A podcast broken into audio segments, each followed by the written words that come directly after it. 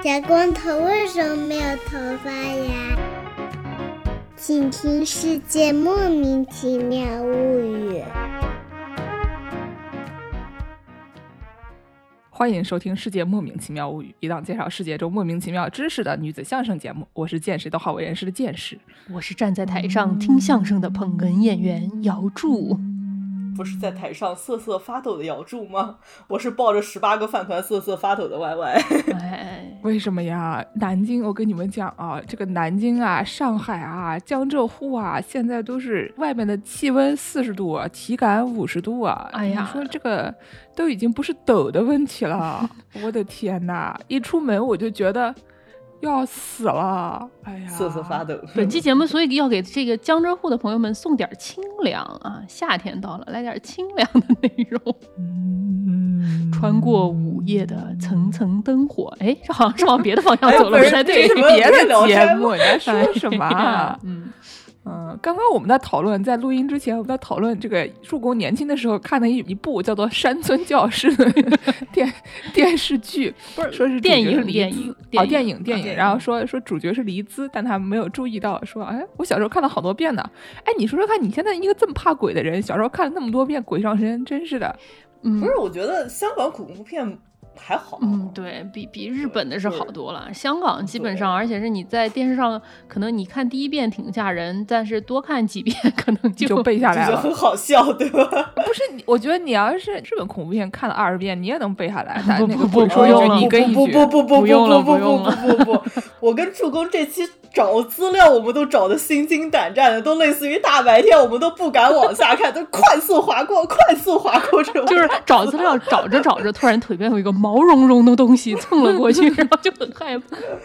结果发现是突然小心翼翼的回头，而且另外有时候他想玩的时候，他会站起来扒你，然后就像是那种《盗墓笔记》类型的那种鬼故事里面，哦就是什么、就是你的背后突然出现了一双毛毛的小手，然后就很突然感觉到有什么力量在拽着你的脚。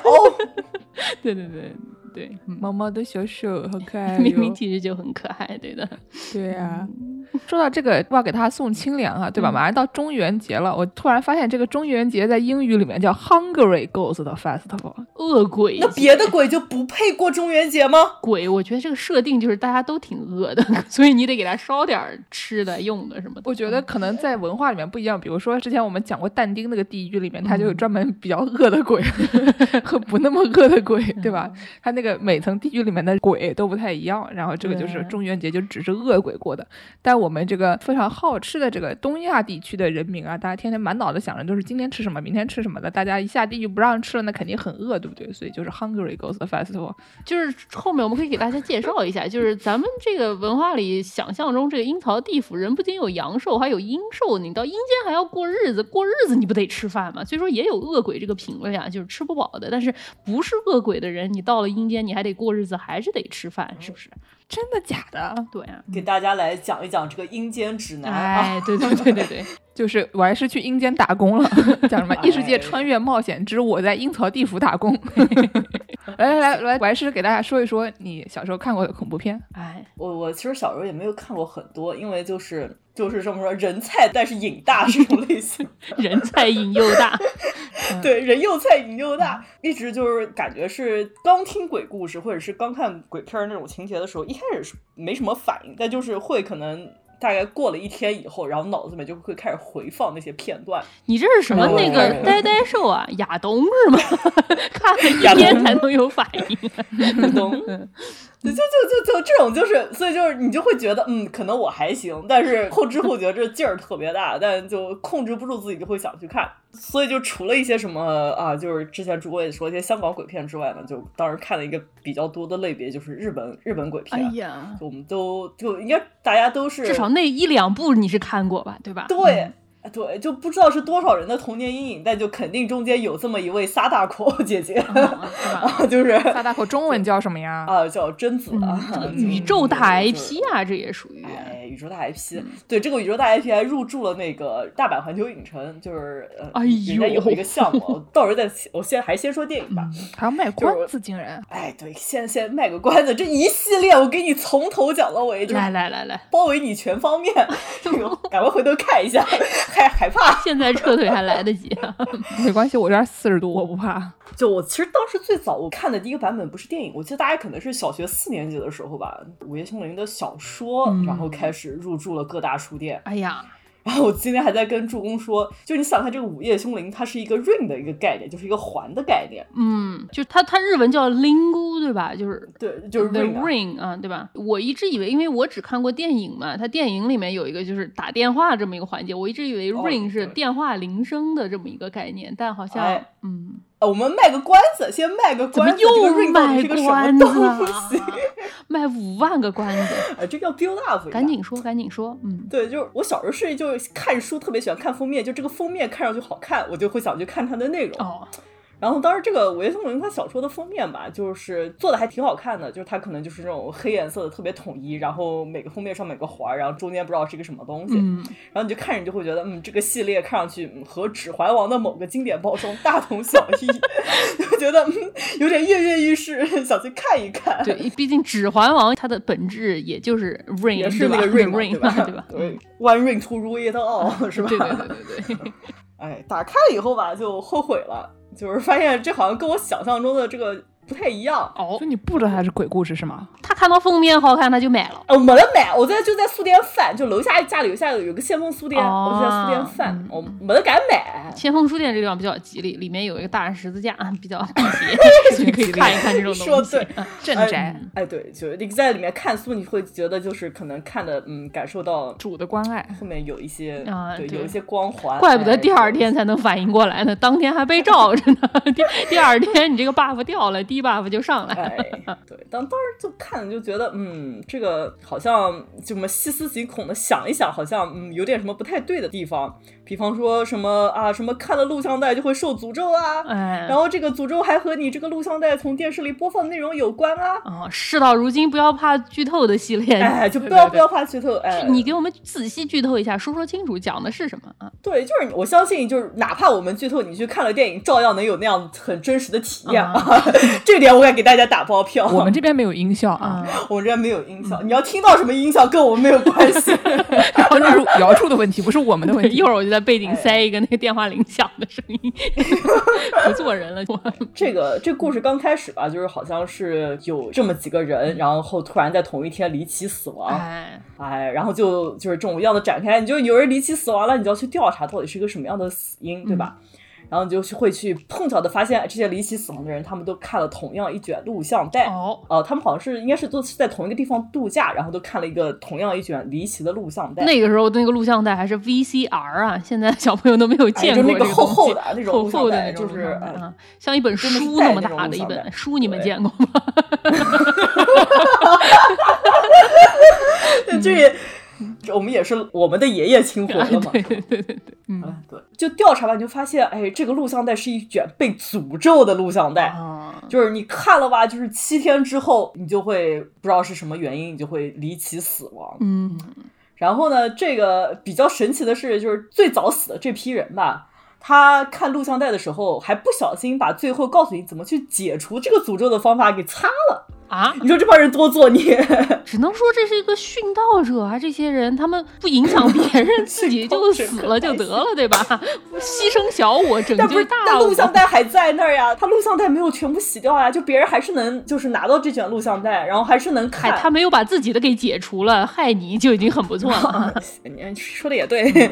然后后来就去调查就是什么原因，然后就揭开了这么一个和贞子这么有关的这个一个谜团，就说贞子啊有一个悲惨的身世啊，哎，哎，就是从小可能被人给杀了，被投到了井里，投到了井里了以后呢，他本身是有超能力的。他好像他和他妈都是超能力者。对，然后他这个有超能力，他这个怨念呢就形成了一卷录像带。然后这个录像带他就把他的怨念给传播到这个日本各地吧。嗯，但是呢，他就是他其实传播怨念，他是有一个目的，他就是想要复活。好像电影里说这个了吗？我不记得电影里有没有说到这么。我不知道电影有没有说这个，毕竟你看我我也是可能看了两三个片段，就可能后知后觉就不敢看了的那种。好像小说 后来有说。哎，是这个复活也复活方式也有点那个啥，就好像是说，哎，就是女性如果是在这个排卵期不小心看了这卷录像带，就会能生下小贞子，就是这么一个道理。全世又做出了惊恐的表情，我都不知道这个故事竟然有这样的理设 对，你不知道，就是他他能是这样的，是我突然就是我看着窗外啊，嗯然后想说四十度了，外面连个鸟都没有了。嗯这个时候突然听说，就排卵期看贞子录像带能生出贞子，我有一种就是宙斯怎么突然来了的感觉，对 这堪比宙斯的黄金雨了，已经。哎呀，是，然后就是这么一个大型的复仇计划。嗯，就其中电影里面比较经典的镜头吧，就是人家看录像带的时候，就贞子从电视里面爬出来。他一开始就是你看见他是从井里爬出来吧，录像带。哎，对，因为他是被投井了，它是一个就放大的一个过程嘛，就是它啊是先有这么一个东西，然后你发现它从里面爬，然后爬爬爬爬爬，然后它哎怎么爬到你面前了？哦，对就对 对，先看到一口井，然后你慢慢越来越近，好像里面爬出来一个人，然后慢慢慢慢就从电视里爬出来了，这样。哎对，这个就是从电视爬出来，就是给我这个从小就作为一个电视儿童，就形成了特别大的心理阴影。嗯，我 就是知道了这么一个片段之后吧，就大概是脑海里有这么印印象之后，嗯然后就是从此以后对什么街上的窨井盖啊，然后家里这种有屏幕的电视啊，都都是看着就害怕，想躲得远远的。但是你要想，路上的窨井盖它叫慢后是有原因的，因为慢真的能从后里出来，对吧？别说，因为它留这个窨井盖儿，就是为了慢要能进去，对吧？你要是能进去维修下水道，不然你知道里边还能出东西啊！不是，那你人进去，你总得让人出来你不能光进不出，也是一个鬼故事。我还是现在不停的回头我还是在往背后看，你你嘴离话筒近一点 啊！我今天就这么给大家录节目啊，然后大家都听不见，都听不见。对对对，那那就真的是灵异事件了。对，然后当时就是特别害怕嘛，然后还就是什么特地去什么超市买的那种电视机罩，还是那种带拉链儿的，不是那种一盖一带盖不拉链儿了，对，就带拉链儿，就你能正好把电视给封起来的那种。人超能力者连解个拉链儿都不会吗？哎，这不要不要生气，就不要不要杠，还是能挡一挡的，对不对？你说人家还是有花点时间在解拉链儿，然后后来我还学习了什么各种其他小技巧，比如说你可以把两个电视对着放，哦，对，两这样因为爬来爬去，爬来爬去，爬来爬去，爬来爬去这样的一个节奏，就是小时候害怕嘛，你要经常的，就是因为你害怕，所以你就要去把这个东西思维发散开来了看，思维发散开来看了以后，你就才能找一些不害怕的方法。然后后来我了解到了，就是这个小说总共其实有四部，哎对对就当时比较著名的场景，这个电影就可能只拍了前面两部，就是比较出名儿的那些片段，都是从前面两部的情节来的。嗯嗯，然后他这个前面两部电影还是沉浸在一个恐怖片儿和灵异片儿的这么一个范围当中。嗯，对，片儿，但这个小说的作者呢，其实是一个医学生，是有医学背景的这么一个、一个作者铃木光司。对，然后呢，他在这个第三部开始，他就已经开始放飞自我了。对对对。就是他，他从一个灵异片儿的频道跳到了一个科幻片的频道，对，就是跳到了一个科幻和医学片的一个频道。当时也说了，我人菜瘾大嘛，就是你知道这个东西恐怖了以后，你就会想去多了解，你就想多了解以后是不是就不恐怖了？然后我一看，哎，果然多了解了以后就好多了。我想说，第三部开始放飞自我。我感觉你是一个走进科学的概念。对哎对你觉得它是灵异，这个后面你就发现它科学了。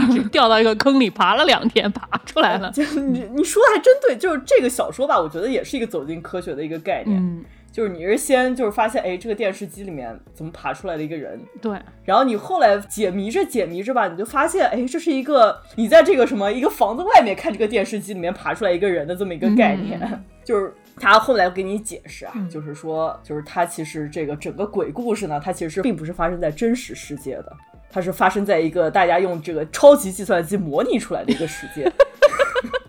是不是没想到？哪儿啊？这是是不是没想到？不是不是黑客帝国是，对，是一个黑客帝国，就是科学家吧，就现实世界中科学家说我们要做模拟嘛，就模拟这个人类或者模拟人类世界发展，因为就是我们这个计算能力更强嘛，就我们能说不定能算出一些，或者是模拟出来一些，就是我们以后的发展方向，然后我们可以从里面学习到一些知识啊。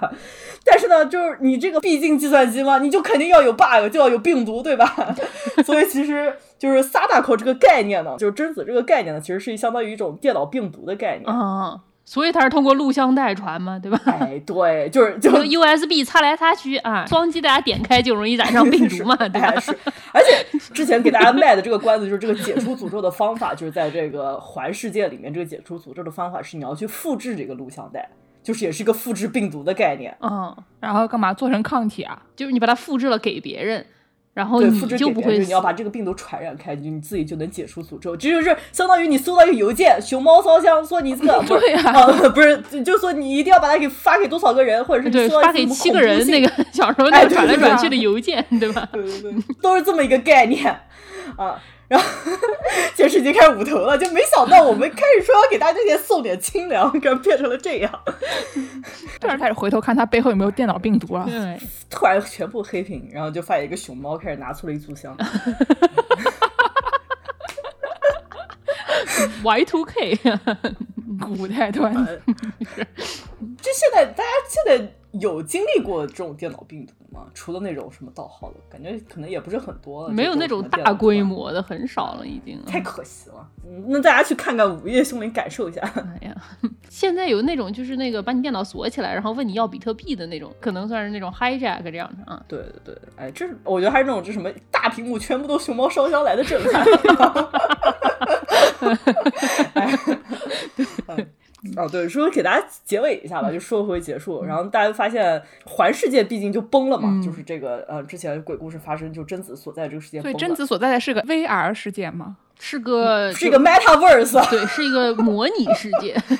对，也不是，也不是 metaverse 啊，是是模拟世界，就是相当于就是我要去模拟一下这个啊这个分子要怎么扩散，然后我建了这么一个小那它里面的人知道他们在模拟世界吗？哎，你这个问题问的很好，正常人是不知道的，但是里面有一个人，金凯瑞了，哎，对，摸了摸这个天，好像有个边啊。就突然就是可能受到了什么 revelation，就受到了什么启示，然后能打通了一个电话，然后和外面世界接通了。哎呦，他感受到了有人在观察我，哎呦，然后我和外面进行了联系。人群中跳出了一个大光头啊！这是。哎，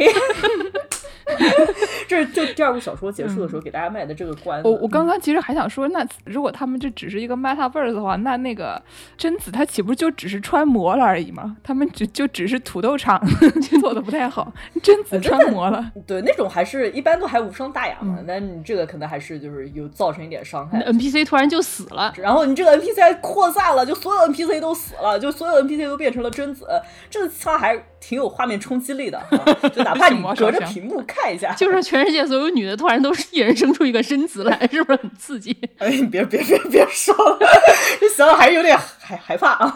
但哎，说说回来，就是他后来第二部到第三部的时候，他发现就是外面的人也作死了，他把里面的人啊、就是里面那个和外面接通的这么一个人的这个 DNA 给复制出来了。啊，然后他就把这个病毒带到了世界外面，然后这个就真的这么个病毒带到世界外面，但是它表象并不是这种组织录像带的形式，毕竟我们是个科学的世界，啊，我们是个科学的世界，我们没有灵异行为，所以呢，它造成的表象是人会得一种莫名其妙的癌症，然后会就发现啊，你这个就可能一般器官都衰竭了这么一个情况。这个癌症叫做人类癌，你感受一下。所以用那个日语叫人间癌吗？应应该是应该是，但是呢，这个复制的人他突然就知道了自己的从哪儿来的，应该到哪儿去，他就发现啊，我的使命就是如果我回归了那个环世界，那这个现实世界中就不会有癌症了。啊，所以呢，就是哎，就是这么一个结束，就以这个人回到了环世界，还把这个环世界的这个真子病毒也治疗好了，这么一个啊皆大欢喜的这么一个结局。艺术人生了？我靠，对呀、怎么突然就艺术人生了？感觉一开始是什么走进科学，嗯然后变成了那个焦点访谈，最后变成了艺术人生。对，没毛病，都是都是这个中央台的这么一个套路下来，你可能就是不小心什么从十二台看到了什么三台，然后又看到了中央一套这种感觉。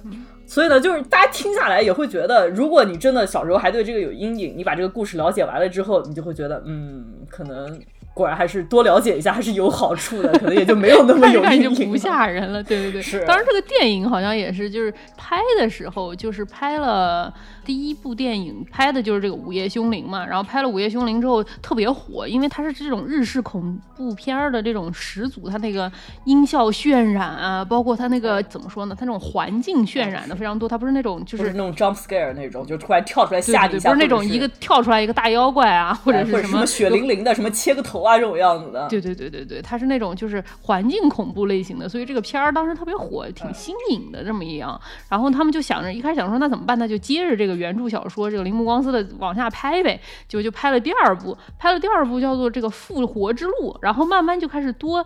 就是开始创剧本，不不不，《复活之路》是根据螺哦旋拍的，拍了之后他就开始慢慢开始揭露，就是后面这些大开脑洞的什么 电脑病毒啊，包括什么妇女生下贞子啊什么，然后观众就开始觉得好像有点儿。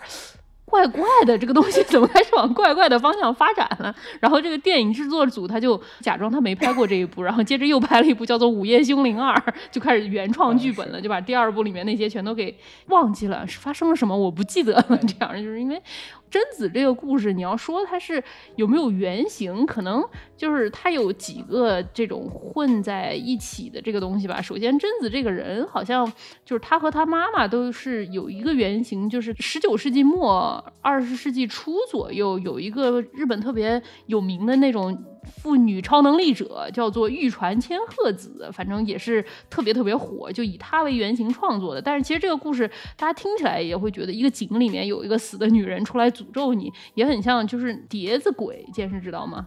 不知道叫什么？敏乌夫就是萨拉亚西，就是说日本的这个古代有一个武士家里面有一个女佣，她这个女佣长得挺好看的，然后她这个主人就有点对她起了非分之想，他就想要霸占她这个女佣，但他又没有由头，于是他就有一天跟他这个女佣这个小姑娘叫做阿菊，就是菊花的菊，他那个阿菊说说我要办一个宴会，我们家有很多很贵的那种招待客人的盘子啊，你给我管好，我有十个盘子，你要是丢了一个，我就拿你试问啊，你给我管管好，很贵的。然后最后他就在这个宴会之后，他就偷偷藏起来了一个盘子，然后就跟阿菊说：“我本来给了你十个，你看现在怎么只有九个了呢？你要负责任的，那你看看你是不是要啊这个以什么别的方式来偿债啊？”阿菊就愤恨之下，然后就跳井自杀了。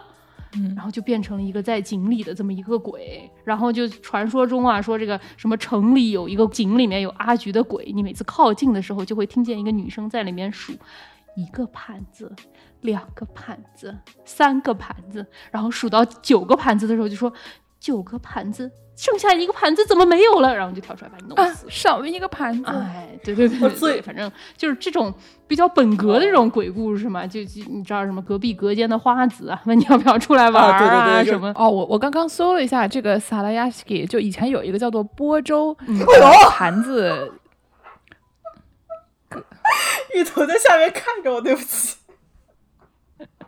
你们看看，就是被被电脑病毒吓成什么样儿。就是说有一个叫做波州牌儿乌夫萨拉亚斯基，我也不知道这个东西怎么读啊。嗯的这个实录就是讲江户后期的一个就是那种历史故事的，说什么姬路城的第九代城主小四这个人，嗯他呢就是以前家里有这么一个女仆，嗯然后讲说他有一些各种各样的政治斗争啊什么东西的，然后别人过来搞他，然后就是他不喜欢他的女仆，然后把什么责任推到了他的女仆身上，然后把什么别人的死推到了这个女仆身上，最后把他杀了，然后把他的尸体扔在井里面，就是跟这个本来说是你要什么强奸犯的色情故事不太一样，就是就是就是确实是在他那个城里面有这么一口井，他你你现在去也能嗯。看到，它上面说是就是小菊在的这个井嘛，旁边立了很多石碑，像是封了什么在里面，然后意思就是里面有一个鬼，你要把它封在里面。具体这个女鬼她是怎么冤死的，这个东西有不同的传说的版本吧。有的人说是就是陷害的，有的人就说是他这个主人对他有非分之想啊什么，反正总体来说就是有这么一个女鬼。我觉得大家可能还是更喜欢这种更本格的这种鬼故事，哎，就是或者有这么一个鬼，就不要变成电脑病毒就行啊。啊，对你把它变成电脑病毒，大家可能就不那么害怕它，或者就不那么爱看了。你把这个《午夜凶铃》你回归到它原本的这种鬼故事上来说，大家就更爱看。这个《午夜凶铃》后来拍了什么美国版的吧，还有什么各个地方的这种版嘛？嗯，哎，但说到这个纯鬼故事啊，那助攻要不要来给大家介绍一下您的童年阴影？哈，我童年阴影当然就是那个了，就是之前说的嘛，日本恐怖片，大家别的没看过，有两部总看过吧？一部《午夜凶铃》，另外一部不就是这个《咒怨》了吗？咒怨剑士看过吗？我讲实话，我这两个电影里面只看过美国版的《午夜凶铃》，然后看了一半睡着了。你童年少了很多乐趣，你童年少了很多乐趣。童年少了很多乐趣啊！对，这个咒怨这个故事讲的是有一名妇女，她是一个死刀咖，她是一个跟踪狂类型的这么一个女的，然后她一直喜欢她上学的时候班上一个男同学，然后她就一直在。跟踪别人这样，然后别人结婚跟女朋友在一起，他还躲在别人家里，什么床底下什么，反正就有点怪怪的，对吧？然后 这这已经是犯罪了，什么叫怪怪的？私生饭的违法行为啊！就 这个女的，她就叫川右加耶子啊，就是我的童年阴影，她本人。然后这个加耶子后来因为同班同学们没看上她嘛，她就又跟另外一个男的就结婚了，结婚了之后生下了一个小孩儿。结果发现这个小孩去上小学，小学的班主任也就是他以前暗恋的这个男同学，然后他就反正就写在日记里什么的，被她这个丈夫发现了。她丈夫一方面发现了他老婆一直暗恋他儿子的小学班主任，然后另一方面去医院检查，发现说他自己的这个精子有一些问题，实际上生下小孩这个可能性非常的小。于是他就怀疑啊，说我这个孩子到底是不是我的？我这个老婆一直喜欢别人，于是一怒之下就把他这个老婆儿子都给杀了。然后老婆好像还是什么。给分尸了，藏在家里啊，放在阁楼上啊什么的。然后那个小孩的什么猫也给杀了，什么。于是这个房子就变成了一个闹鬼的房子，谁进去之后就会被这两个怨灵给缠上。然后基本上就是你症状是什么？就是你进过这个房子之后出来就能看见儿子，他这个儿子叫俊雄，就是一个蓝蓝的一个小男孩，浑身都是蓝色的，眼睛没有眼白，眼睛只有眼黑的 这么一个小男孩。他是一个先来的使者，他来了，你看见他，他会蹲在你们家角落里不说话。过一会儿，你就开始听见他妈妈发出的那个呃呃的这个。气泡音，然后他妈妈就出来就把你弄死。这东西看了这个电影之后，可能有不说少吧，最起码有两个礼拜的时间，洗澡的时候不敢闭眼睛，就是洗头的时候得睁着眼睛洗，眼睛里不知道进了多少洗发水。然后第一个礼拜刚看完，叫我妈，我们家那个洗手间是一个洗澡间和厕所分开的嘛，叫我妈在外面马桶上面给我坐着，帮我看着后面角落里没有出现蓝色的小孩抱着膝盖坐在角落里，不然不敢去洗澡。还是挺害怕的。今天我说要搜一搜这个电影，然后我就看到了俊雄的照片。现在我又开始回头看一看，看看隔壁角落有没有蓝色的。你们你们看一下 chat 里面，我刚给大家发了一个新的图片。你看了这个图片以后，可能就不会害怕了。这是俊雄长大了以后我看过。不不不不不不，俊雄小时候也是有眼白的。俊雄他本人小时候也是有眼白的，但是不是你们看见他变成肌肉男的样子吗？我看见不不，就这个。就是还是要感受一下这个童年阴影，才知道就是你还是看这个片子，你看了你就知道害怕，挺 PTSD 的。嗯，哦，刚才在就是这个全方位包围，还有一个刚才没说嘛，就是嗯，如果大家想现场体验一下这样的清凉啊，就是在在那刚刚也提到过，就是在这个大阪环球影城，然后曾经有过这么一个项目。就是大概是一个包了一个电影院，然后把你邀进去观赏这个电影，就说就是前面有个这个播报员，就是说来我们下面有一个啊有个片子要播给大家看，我们要试播一部电影。然后这个播到一半，然后你就会发现，哎，这个怎么开始画面开始扭曲？然后贞子怎么从里面出来了？突然出现了一口井，是吗？没有，呃，对对对，就呃也是这么几个画面吧。然后你就发现，怎么电影院里面这个灯光开始突然闪烁？然后你都发现，这个闪烁的时候，还有一个人突然从这个台上面窜到你的旁边。哎呀，就是这么一个，就这么一个体验项目，就听上去很清凉，是不是？就是特别是如果小时候可能看了有 PTSD 的，就感觉体验一下更清凉了。然后说，据说整个场景就。episode 就这个叫贞子体验馆，哎呦，你 就想想可能也不是特别想体验，但是就人太大嘛，就是你想去看一下。我跟你讲，我现在能发现，就是这个东西你看过和没看过真的是有很大的不同的。你看剑师他没看过，剑师听我们俩说就是。一脸不知道这两个女的在说什么，不知道这两个人在怕什么，就觉得不就是一个小孩吗？你看他变成肌肉男了，好好笑。然后我跟歪师感觉就是已经被这种恐惧刻在 DNA 里了，就不停在回头看，就在网上找一找资料，想说 完了完了，我们已知贞子可以通过什么电线爬到你家里来，请问现在 WiFi 也可以吗？这样的感觉，病毒嘛，无处不在，对吧？对啊而且就是当时其实就电影拍的时候是九十年代那个时候吧，嗯就是所以就其实98年嗯对，就女演员都是我们熟悉的那一批，什么酒井法子啊，什么中间游纪惠啊，然后还有什么，对对对对对还有还有我们竹内姐姐，就你想想看这种大物阵容，想不想看？想看呀，你敢不敢看？嗯，考虑一下。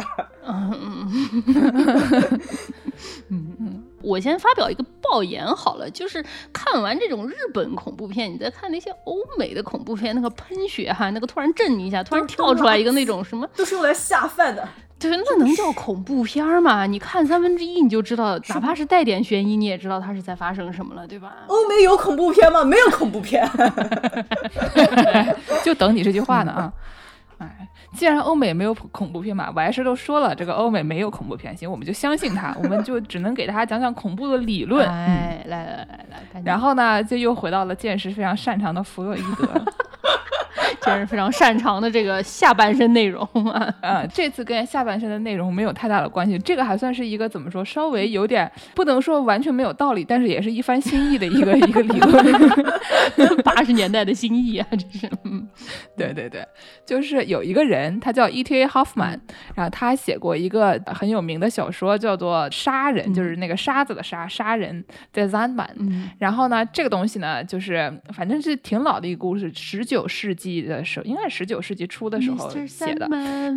Bring me a dream，那个对吧？嘣嘣对对对对对对对对对对嘣嘣嘣嘣嘣是吧？对对对对对对，就是这个人呢，跟这个什么欧拉呀，什么好像康德也是吧，就是一样，生于这个科尼斯堡，就那个可以可以画桥的那个城市，就是把桥连在一起连不起来的那个市。城市，哎，连得起来吗？对对对连不起来连得起来吧？哎，我怎么记得是连不起来？不就不翻开翻开我的算法 slice 第一章，对啊，只有我还是需要知道这个，我们俩不需要知道这个啊。嗯呃，那个这个地方呢，众所周知在俄罗斯，所以这个 E.T.A. Hoffman 他其实是俄罗斯人啊。然后呢，他这个一七七六年出生的，后来呢就经常干一些这种比较倒霉的事情，比如说他一开始当法官，后来因为同情反普鲁士军官的行动，然后受到了惩罚，被派去了波兰。哎呀，然后呢，法军又占领了华沙，这是一八零六年的事情，所以他又被法国当局解除了公职。后来他就只好出去就是混日子，跑去什么。德雷斯顿啊、莱比锡啊这些地方充当一些什么乐队指挥啊、家庭教师啊等等这种接一些那种 gigs，就变成了一个这个零工工作者怎。么说呢？觉得也挺好。你说你随便找工作能找到白人男的，真是不一样。哎呀对，有钱的白人男的，你找 gigs 都能当乐队指挥呢，是吧然后呢，还可以嗯写一些音乐评论，对吧？就毕竟不是这个奴隶出身嘛。嗯？然后后来这个战胜拿破仑以后，他又去柏林法院任职了。哎呦，呃但是任职了没多久呢，普鲁士政府镇压学生运动，然后呢，他被任命为这个所谓的危害国家集团审讯委员会的成员，嗯然后负责审讯一些就是比较有名的人士。哎呀，结果呢，他因为他自认为力主正义，然后为了这些所谓的煽动分子辩护，结果自己就揽祸上身了。这个，嗯，好像听起来是一个好人吧？啊，对，反正就是老干一些好人干的事情，所以就比较倒霉，所以就经常写一些 恐怖故事。嗯嗯我也不晓得这个跟他的身世有什么关联啊。总之呢，他就是弗洛伊德认为他是一个非常擅长写恐怖故事的一个人，嗯然后他很喜欢写这种跟分身有关的，就是这个人不人鬼不鬼是半个人，就是什么人的分身什么这种类型的故事。然后呢，刚才我们说的这个杀人，它也不是不是一个分身，但它是一个呃科幻片。就是这个故事呢，最开始有三封信，就那个年代很流行，就是以书信体啊的这个形式写小说，哦对吧？然后呢，这个主人公呢，他给他的对象，主人公叫纳塔内尔，嗯然后他的对象呢叫克拉拉。这个事情不重要，我们就记得就是有这么主要有这么三个人吧，就是主人公然后克拉拉，克拉拉的哥哥。他一开始给克拉拉的哥哥写信，说他小时候呢遇到过一个叫做杀人的这个就是沙子人的这么一个一个东西。哦然后就是据说说什么睡魔会偷走那些不愿意上床睡觉的小孩的眼睛，然后把他们喂给他自己住在月亮上的小孩。哎呦，然后他就把这个睡魔的这个人就和他他爹的一个朋友神秘的夜访者嗯联系在一起。然后他说，有一天晚上躲在他爸的房间里面，就往里面看，然后看见了杀人。这个杀人呢，叫做科佩利乌斯 有名有姓的，这是啊，对对对，就是说这个他虽然是一个律师，但他是跑到他爸这里来进行炼金术实验的。然后他发现这个人呢，从火里面取出了一个闪亮亮的东西，把他们打造成没有眼睛的脸的形状。你看，大家就很害怕没有眼睛的脸啊。嗯，然后呢，这个小孩就发现了，发现了以后呢，就被这个人扔到了壁炉上。这个人就折磨他，差点把他的眼睛也挖掉。然后后来他反正就忘记这个事情了。以后过了一年，有有一天晚上，他爹跟这个人一起在做实验的时候，他爹就死了，然后死于某种火焰爆炸什么的。然后呢，还说这个最近他又发现了这个人，就是这个人呢跑到他们家来卖气压计。哦，律师干不下去 不知道为了是吗？律师干不下去了，开始卖气压计这。这个人是不是不是那么高级啊？干的这些这个打的零工不是那么高级，跟作者本人比不啊太行。相比于做乐队指挥来说，是吧？然后呢，他这个信寄给了克拉拉的哥哥，结果克拉拉收到了，克拉拉呢就回信说啊，你这个事情，因为他们两人青梅竹马，嗯然后呢，就是这个克拉拉就跟他说，你你爹死是因为这个意外啊，说这个没有什么神秘力量存在，跟他说你你不要瞎想。嗯，然后呢，这个主人公呢回信说啊，不不不不不是这个样子，我跟你讲，我最近在这个大学里面，就他这个人，他现在正在大学里面，哦。然后讲说在学校里面碰到了一个教授，还有这个教授有一个奇怪的女儿，叫做奥林匹亚，说这个人怪怪的，就是反正就是说这两个人都怪怪的，具体怎么说呢？就后面会讲到。然后写完这三封信了以后，突然就冒出来一个叙述者，然后就整个故事变成第三人称了。哦就说这个后来呢，这个主人公他放假回家，然后就满脑子想的就是这个杀人啊嗯的事情。然后呢，他这个情绪还影响他本来要跟克拉拉结婚，结果呢，他就不太想跟克拉拉结婚了，还写了一首关于刚才那个杀人那个科佩里乌斯破坏他的爱情幸福的诗，说就是在他的婚礼上这个人出现了，然后还摸克拉拉的眼睛，哎呀，把这个主人公扔进一个火圈儿，什么呀？写了这么一个诗。然后呢，他回到学校以后，他放假放完了，回到学校以后，发现他的那个学生宿舍被烧掉了。然后呢，就因为烧了嘛，他没有地方住了，就只好搬到了刚才说那个很恐怖的教授的对面。哎呀，然后呢，他的窗户正好对着他那个女儿奥林匹亚的窗户，嗯，所以他就老在那边看那个奥林匹亚。然后这个时候呢，那个杀人又出现了，那个那个卖气压计的人 说：“我还卖望远镜，你要吗？” 这是他是不是家里装了什么呀？这个推销的太准确定位小红书啊，一这是个一个 personalized 对对对对对 recommender。对对对对，是是一个谷歌买了你的那个浏览记录的一个概念啊。加椰子打开门，又，杀人，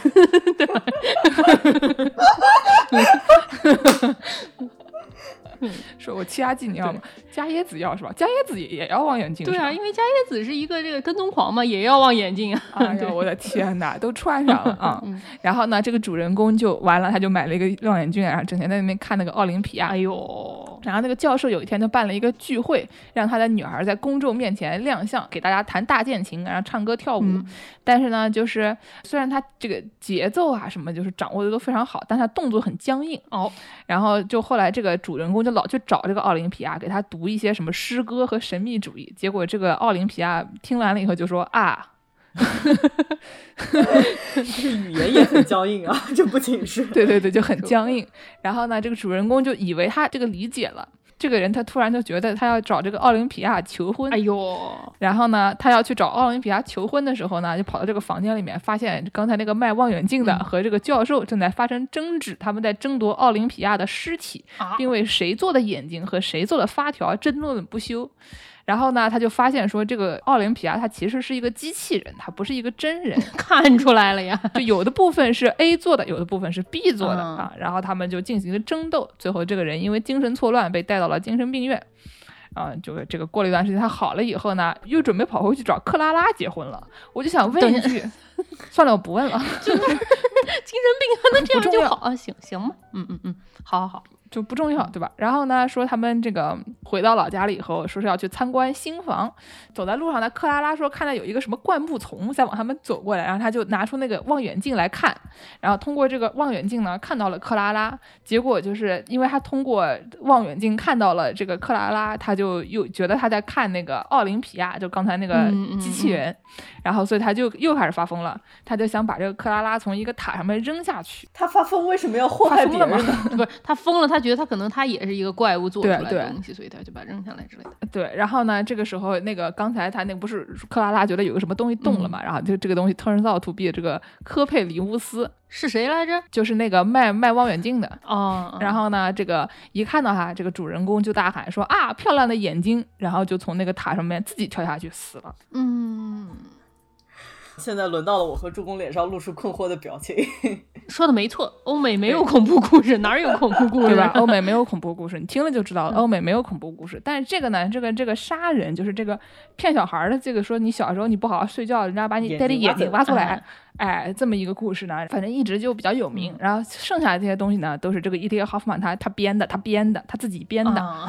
但是呢，那 个弗洛伊德就认为说，你看这个东西就很有意思，他指出说这个有一个词叫做 unheimlich，、嗯这个 heim 呢是家的意思，就是 unhomelike 这样的一个字，嗯。就是那个英语里面叫做 uncanny，然后就说这个 heimlich 和 unheimlich 好像都是有点怎么说恐怖的意思。嗯，然后就说，就是因为它这个 heimlich 是说这个字面上的意思是就是像家一样的嘛，嗯。然后所以就是说最恐怖的东西是最熟悉的。亲切的东西异化了，嗯。就你比如说你看到了一个脸，但这个脸这个没有眼白，嗯，对对对对对，然后呢就是说什么你最恐怖的东西就是老房子闹鬼，对吧？你家哎突然出现了一个小孩这样的东西，啊，所以就是他的弗洛伊德的理论啊、就是说呢，这个最恐怖的东西就是最接近你熟悉的东西的这么一套，然后还是从什么词源上什么嘛嘛嘛嘛嘛讲了一通。我觉得弗洛伊德这个话说的没错啊，朋友们。所以说嘛，虽然没有太多道理，但是也是一番心意。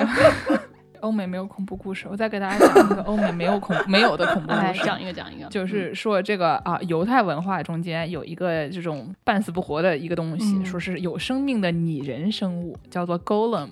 这个 golem 呢，一般都是拿这个粘土或者泥泥巴做的。然后在这个圣经里面，诗篇还有什么中世纪的书里面，他们经常就拿来被形容成这种一坨的没什么形状的这个材料。然后呢，这个东西在这个犹太文化里面，就是说它能被赋予生命。哦，就有点像那个动森里面那个陶俑那个样子的东西。对对，长得像个陶俑。对对对然后呢，它的这个概念呢，跟女娲玩的泥巴差不多。嗯呃大都在东北玩泥巴，捏着捏着就捏出来了，哎哎，就这种感觉。元素生物啊，对，然后呢，说它 捏出来了以后呢，因为它可以随便捏嘛，嗯所以你就可以给它加上各种各样的这个隐喻，然后建筑是大喜。有有的时候呢，它可以是这个好人，他可以是坏人，嗯可以是犹太人，可以不是犹太人，可以是男的，也可以是女的。嗯然后据说呢，有一段时间他经常被用来这种暗示什么战争啊、孤立啊、啊绝望啊等等这些概念。然后呢，就是在这个一些版本的这种，就是反正犹太教的神话或者是这种经书里面，他们就是被说 golem 头上会写着希伯来语，嗯就是如果他在上面写着这个 amet 这个词，就是真理的这个、嗯这个词，他就会就活过来。哦但是如果你把这个 amet 中间这个 a 去掉 d，它是 e m e t，嗯相当于嗯就是如果你用这个拉丁字母写的话是 e m e t，但是如果你把这个第一个 e 去掉的话，它就会变成死亡的意思。然后你把这个字抹掉，它就又死了。这是一个字谜游戏是吗？就是一个谐音梗的一个感觉，挪动一根火柴让等式成立的概念。出现，快，赶快！现在脸前出现了很多勾了，我们立刻开始想，去掉哪个字母它就可以死，这样？我的天哪，怎么什么东西都能被你们玩成小学奥数？受不了。嗯，对，然后呢，就是这个在西方人看来已经很恐怖了 没想到吧？就是那个卡夫卡之前有一个小说叫做《在流放地》，嗯我是好像在那个《吃人之爱》一期节目里面提过，所以我就不在这儿讲了。大家有兴趣的话可以去听一听。大概意思就是说，在这个一个叫做流放地的地方，他们有一种刑具，这种刑具呢，同时也有一种写作机器，然后他通过就在你人体上面写字的方法，就是把这个人杀掉，大概就是这么一种一种刑具。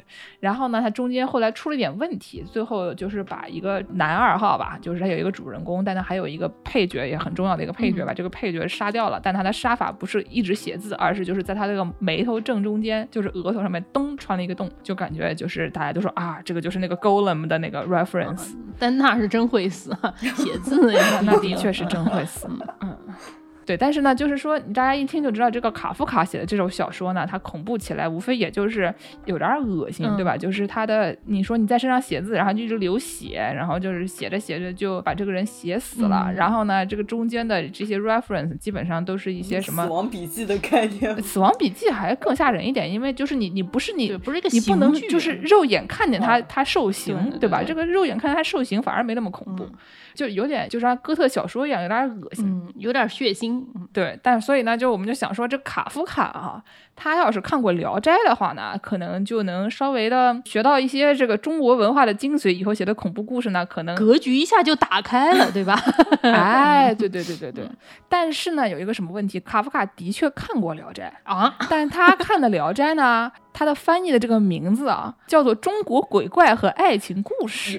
也没毛病啊，没有毛对病啊，也没毛病啊，这个事儿但是就感觉你最恐怖的那种 氛围啊，可能没有能翻译过去。嗯，据说《聊斋》是拥有这个外语译本语种最多的中国古典小说啊，说明我们国家的这个鬼故事啊是传家宝啊。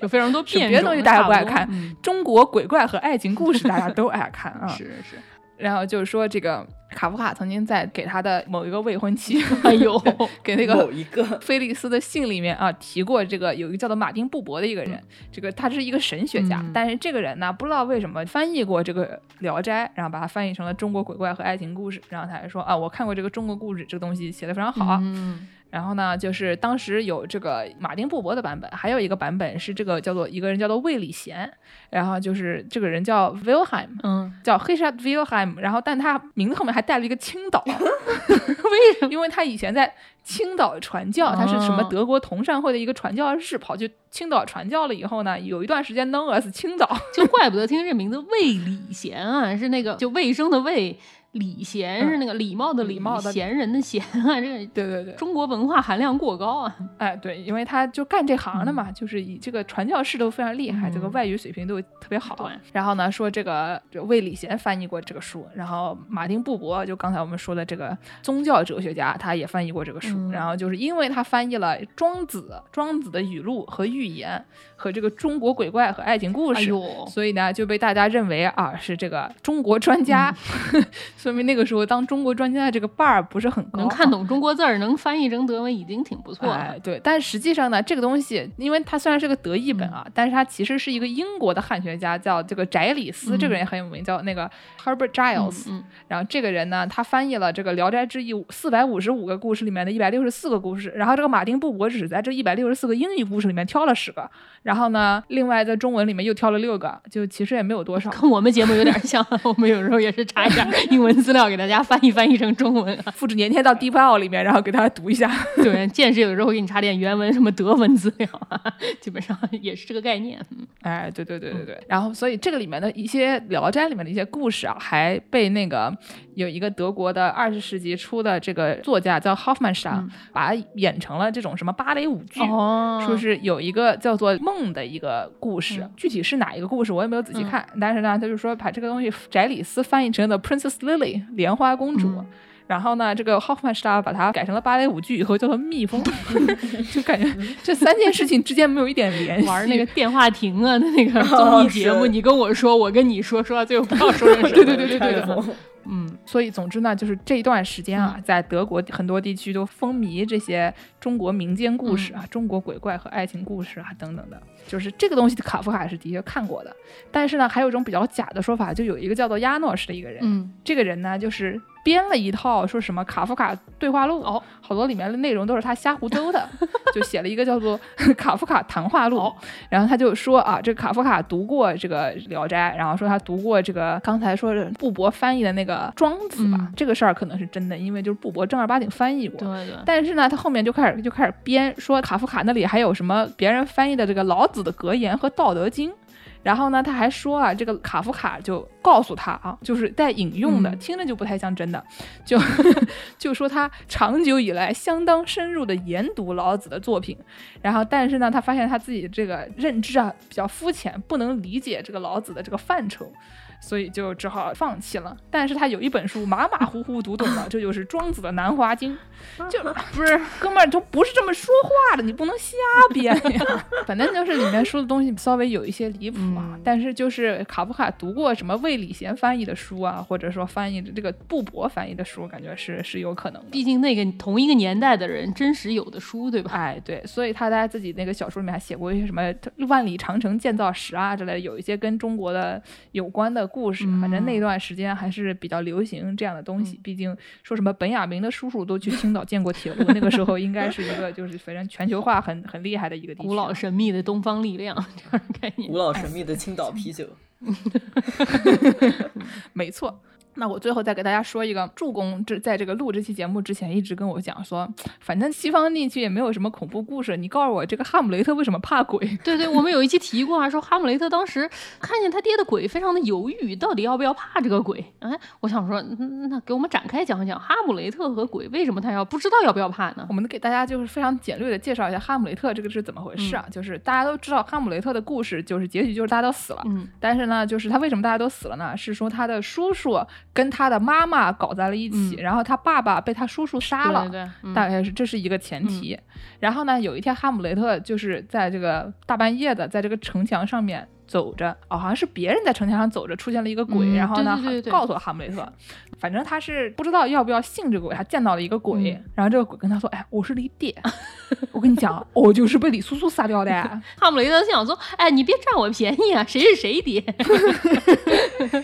都想做我爸爸。然后呢，就是这个事情，为什么说哈姆雷特不知道要不要信他呢？因为哈姆雷特不是大家都知道他是一个非常犹豫的人，他还在那边琢磨哎我这个要不要杀我叔叔，对吧？什么等等等等等，琢磨了半天以后，本来你把他叔叔杀了就就杀了，结果琢磨到最后以后大家都死了，就是这么一个比较惨的这么一个结局啊。所以就是哈姆雷特最大的问题就是他太琢磨，想太多。他为什么想这么多呢？因为哈姆雷特他虽然是丹麦王子。但是他在路德教的老巢上学，哎呦，非常熟悉嘛这个事儿，有哦的主播也干过。也是我们中西部的地方上的学吗？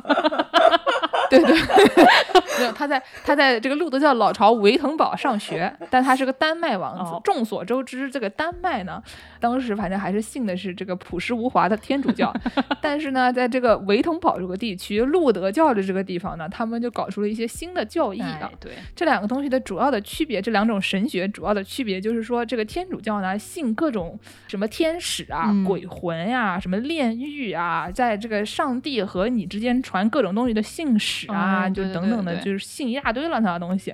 然后呢，他还信说，比如说那个布道的人，他也可以作为就是在教堂里面的嗯什么牧师，他也可以作为这神和你之间就是这信使这样的一个东西。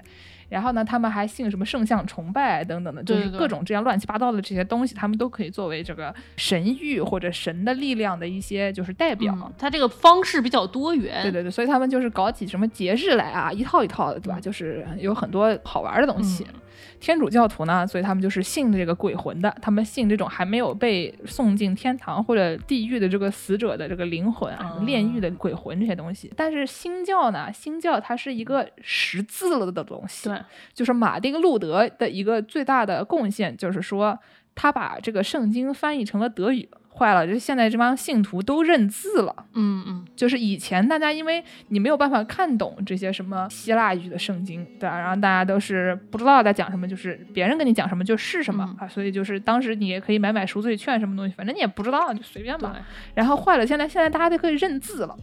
然后呢，就大家都知道这个经书上写的是什么了，所以他们就现在就只信这个被传下来的这个神谕的这个以经书的嗯。形式传下来的这个东西，所以他信的就是神和神的这种就是官方授权文本。同人文什么不算是吗？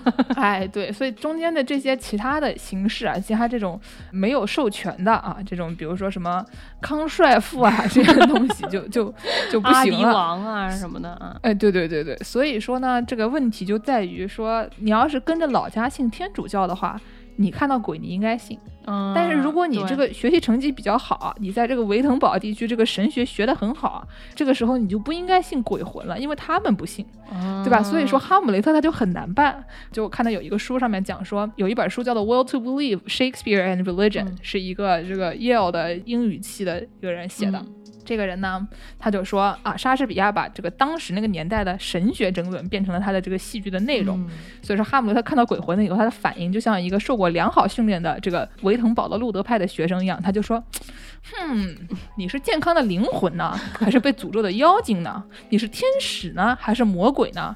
你是从天堂来的，还是从地狱来的呢？”然后说你来的这个形态非常可疑，我也不知道该叫你什么，因为我受的这个教育吧，你不应该存在的。然后你这儿有这个东西的，在我说的这个训练里面是没有意义的。但哎，他看起来有点像我弟。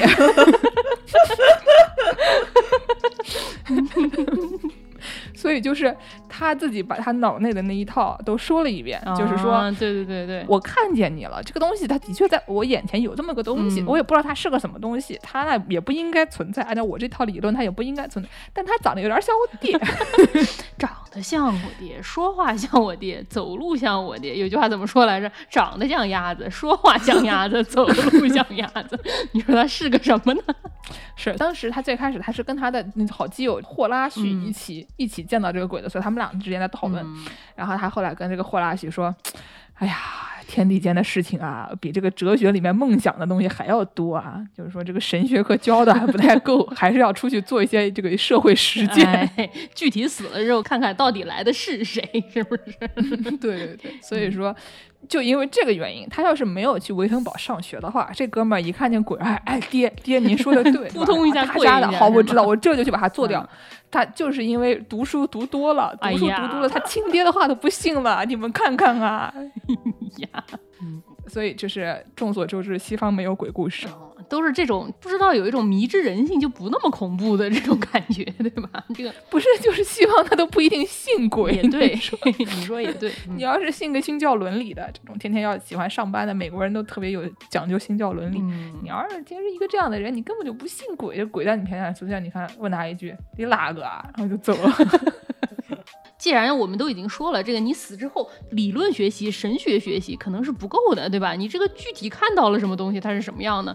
那哈姆雷特可能这个格局还是没有打开啊，最多也就是看到一个他爹爹的鬼魂，他没有想到还有一种可能呢，他万一死了之后，突然来了两个一黑一白的两个人来接他，他岂不就是傻眼了？所以就给大家介绍介绍，在咱们中国啊，这个阴间它应该是一个什么样的一个流程啊？这一段也是我在网上查的这个资料啊，我我给大家读一读。不是英文资料翻译成中文来读的吗？对，是是正经的中文资料。毕竟这这你要问我，我张口就来，这阴间是什么样，说的像我去过一样，好像也是有点吓人，对吧？首先呢，你这个死了之后，大家都知道会有一个叫做黑白无常的这两个鬼差来抓你，就是你这个魂魄离开了你这个身体之后，黑白无常啊，首先他会去这个你你所在的这个地级单位啊，你的这个小区不是你这个城隍庙或者你这个土地庙报备，吓死我！我以为我以为阴间都有网格员呢那。肯定啊，你到你本地的土地公公不就是你的网格员吗？他先去啊报备，报备完了之后就来引这个死掉的这个魂魄，嗯引出你了之后呢，就把你往地府带啊。经历的第一个关就是所谓的鬼门关，鬼门关旁边有一条护城河，这个河就叫忘川河。经过这个鬼门关之后呢，你就走上了黄泉路啊。走上了之后不可以回头，我也不知道回头会怎么样。说回头你老婆就会掉回地狱里。哦对对对 没看过上次那个故事吗？真的是。对对对对对啊！走完了这个黄泉路呢，你就会来到这个奈何桥。奈何桥就是跨过这个忘川的嘛。奈何桥头就住着这个孟婆，孟婆在那儿熬着她的这个汤。然后这个孟婆汤你喝了之后，你不是立刻你就会忘记上辈子发生了什么，在你进入轮回之前，你在阴间还是能记得的你发生了什么。然后呢，经过了这一段，过了这个奈何桥，你就可以登上望乡台。望乡台上面有一块石头，这个石头叫三生石。记载着你的前世今生，根据你这个三生石上的这个记录啊，回头你就要到那个阎王殿接受审判，然后你才能决定你进入到哪个轮回里啊。但是还没到啊，你走过三生石，再往前走就到了迷魂殿。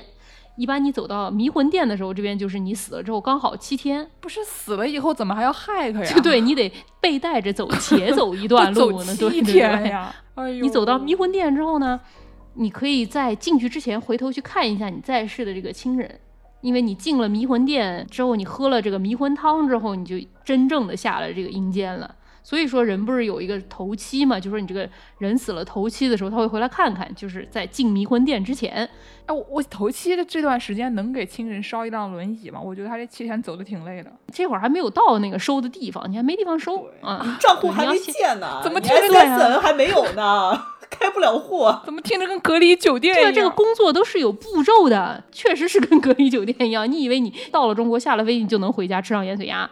不可能的，浩南。你是有流程、有步骤的。大家政府地级官员都是有工作要做的，你要好好配合。就是嗯，喝了迷魂汤，出了迷魂殿，你就到了这个丰都城鬼城，在这边你就到了这个十殿阎王的这个地府了，你就过这个十个阎王啊，大家一起审你啊，就看你做了什么，因果报应啊，不好的话你是不是要下地狱啊？你下了地狱，你就要去赎罪啊。然后，如果说你赎完了罪，或者是你并不需要赎罪，你这辈子过得挺好的人，就可以接着往前走。再往前走，你就到了这个幽冥界，这你才到了这个阴间呢啊！就是这个你阳寿过完之后，你还有阴寿啊，所以说你就在这个幽冥界要过这个阴寿，在这个幽冥界里面，你才能到你能收贡品的地方，也就是说你在阳间的亲人给你烧的东西，你就可以收得到了。嗯，不到这儿，你还是拿不到给你烧的那个什么小汽车啊，所以我在这儿给阳间打一个电话，然后我就可以把我这个电脑病毒传到杨静。哎，对对对对对对对，你要在这儿，他要建一个这个哦。电话局，你才能电话局还拿个 IC 卡，然后再拿个熊猫烧香。哎呦，年轻的朋友们又听到了未知的词汇，都是一个来自于九十年代的新意啊，对吧？然后在这儿，你把你的阴寿过完了，你才可以进入到下一世。那我们给大家介绍点有用的东西吧。那就嗯你想想看，你阴寿啊，你这阴寿时间也挺长的，是吧？对对对对，你要养家糊口赚钱呢。对啊，如果说你家人给你烧钱，你还好一点，哎但是我估计这个地府的这个通货膨胀问题也是挺严重的，大家烧的这个面值一年比一年大，对吧？以前烧点黄纸，现在什么十万、十亿啊都往上烧啊，对吧？就是具体你在这，你在阴间不对，这话说的不对，就是给大家就补充点知识吧，就以后用得上。嗯，以后用得上。这一切都是一个赌博，对吧？你像哈姆雷特，如果他信的是这个天主教，一闭眼看到黑白无常，哎呀，完蛋了，格局没有打开，姓错的了，对吧？等于是那个考试的时候看见了不认识的题，你以为你考的是语文，结果打开卷子一看，发现是挪威语的，死亡了，对吧？哎，哈姆雷特是丹麦人，我再讲一遍，好吧？都要了解一下。我们之前也讲过，就是但丁里面的这个地狱啊，还有这个哈迪斯那期啊，就给大家讲了一下这个地狱是一个什么样的构造，就地狱有哪些可能要去报备的一些官职，对吧？对，那这个就刚才助攻讲的这套流程啊，就是中国的阴间啊，就是这个阴间到底是一个什么样的构造？对对对，你听出来这中间有非常多工作可以做的，你这些步骤、这些流程都要有工作人员在旁边给你扫一扫这个哎健康码什么的我。们给大家介绍一下这些工作人员，就毕竟以后用得上嘛，对吧？都用得上。可先先说说啊，就之前中国也提到了几个关键人员，就是提到了这个丰都大帝啊，这个嗯黑白无常啊，还有这个地藏菩萨。大家也知道，就中国这个传统就是喜欢把道教和佛教一些东西融在一起。那我们就给大家混着介绍了，毕竟你也不知道你到哪边就遇到谁嘛，就多了解了解总是好的。越听越不对。哎呦，上门卖望远镜那个人还卖百科全书，多了解了解总是好的。啊 哎，是，就之前周公提的这个十殿阎罗啊，就是在这个阴间，就是有这么管的不同的十位阎王。嗯然后呢，这些十位阎王呢，其实都是一些大家熟悉的人物。哎，哦就是对对对对对都都是一些熟悉的人物。就其中一个，就是我们介绍过嘛，这个包拯啊，包青天是吗对，头上嗯有月牙那个，然后门口有两个铡刀那个，就是嗯其中的这个第五殿的这个阎罗。对我我之前看过有一个什么小说里面说包拯什么。白天断人案，晚上断鬼案。我想说，让不让人睡觉了？能让人死了再干这活儿吗？然后发现包拯其实是双胞胎。拉面店的双胞胎是吗？行吧，对，因为这个是月曜以前有一个有一个梗，就是说那个有一家店，说是有有一个女老板，每天任何点她都在那儿，然后呢，他们就说好恐怖啊，这个老板为什么一直还活着呀？他每天都工作那么长时间，然后节目组去采访，发现他们他们家是双胞胎，然后这两个姐妹这个白天晚上就是颠倒干活。说到想，我想组里面就是有两个人长得特别像，总觉得他们会某天不小心合并了。合并同类项嘛开。心消消乐是吗？三个坐一排就没了。呃，说回这个十殿阎王啊，就是每个阎王其实管的一块都不太一样嘛，就是所以你可以去看一下，就是不同的大家的职责，你就会了解到，就是如果说哪天我要考公务员儿啊，这个地府公务员儿，哎，就是你对哪个方面感兴趣啊，或者是你有什么个人崇拜，就偶像，就把每个人的背景了解一下，然后就可以去就考他们家的公务员儿。那还是死了之后再考啊，活的时候考太辛苦，白天晚上没有双胞胎的朋友稍微有点吃力啊。哎，是，但是这个阎王啊，这个概念就是阎魔嘛，这个词就其实已嗯。经是融了一点佛教概念了。就我们说回这个原来的这个道教，就是道教的话，它曾经就是说了这个管阴间的其实是有两种说法吧，也有就说这可能是一个人的两种称呼，就是有一个是我们之前说这个丰都的丰都大帝，嗯，然后还有一个就是说泰山啊，就是东岳大帝，也是一个管阴间的一个职位。哦，就是说这个体系下面的话，丰都大帝下面是还有五方鬼帝这么一个称呼，哦这也都是一些熟悉的人物啊。就是说，这个东方鬼帝就是我们熟悉的门神两位啊，就是嗯过年的时候大家门门上挂的那些可以辟邪的，就是神书和这个玉履两位门神。然后还有呢，就是哎，曾经我追过的星啊，在曾这个经你追过的 曾星可还行？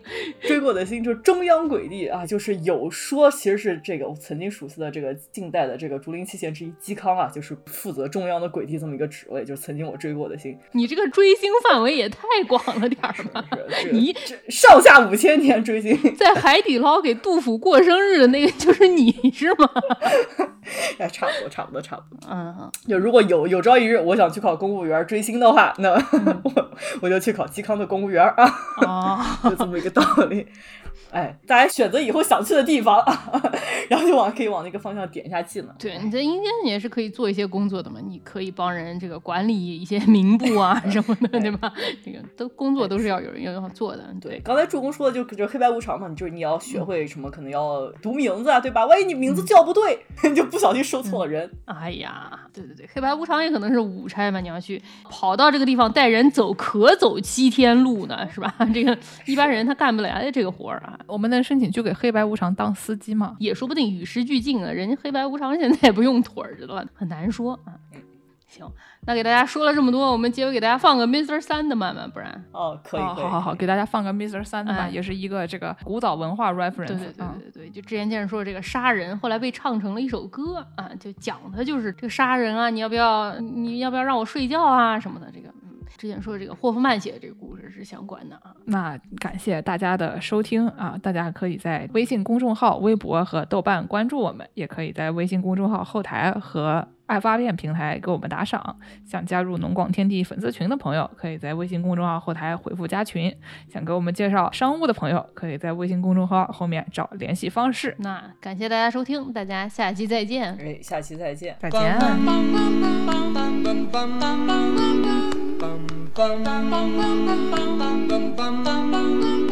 Mr. Sandman, bring me a dream.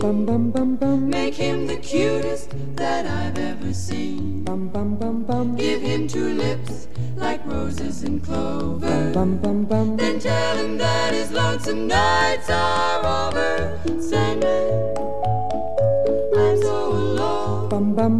Don't have nobody to call bum bum bum. Please turn on your magic beam, Mr. Sandman.